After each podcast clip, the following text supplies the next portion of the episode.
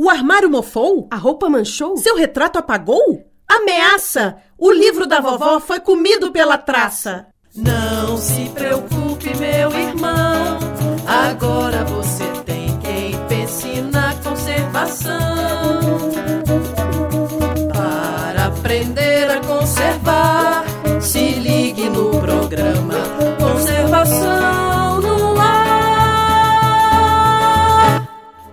As repúblicas de estudantes em Ouro Preto não são somente um lugar para se morar e dividir as despesas.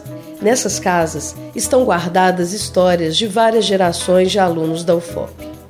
Descobrimos através de moradores da República Jardim Zoológico que a maioria das repúblicas possui uma grande coleção de discos de vinil, que foram adquiridos durante anos pelos ex-alunos.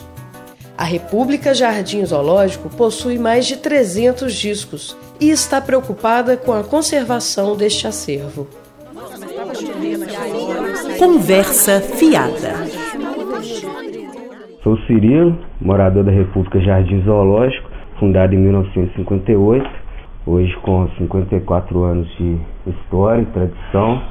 É, nós temos aqui um acervo de vinis com aproximadamente 300 unidades. Faz parte da nossa história e nós temos a preocupação de mantê-los, né, de conservá-los. Queríamos saber como poderíamos conservá-los, né? já que faz parte da história, a forma como eles foram adquiridos, né, pelos antigos moradores. Cirilo, como conservar os chamados bolachões? No ar, receitas de conservação. É uma reportagem da TV Cultura de Fortaleza, transmitida em 6 de maio de 2008. Devemos ter os seguintes cuidados Primeiro, deve ser guardados em pé e dentro das capas, em ambientes arejados e protegidos do sol. Segundo, devem ser segurados sempre pelas bordas.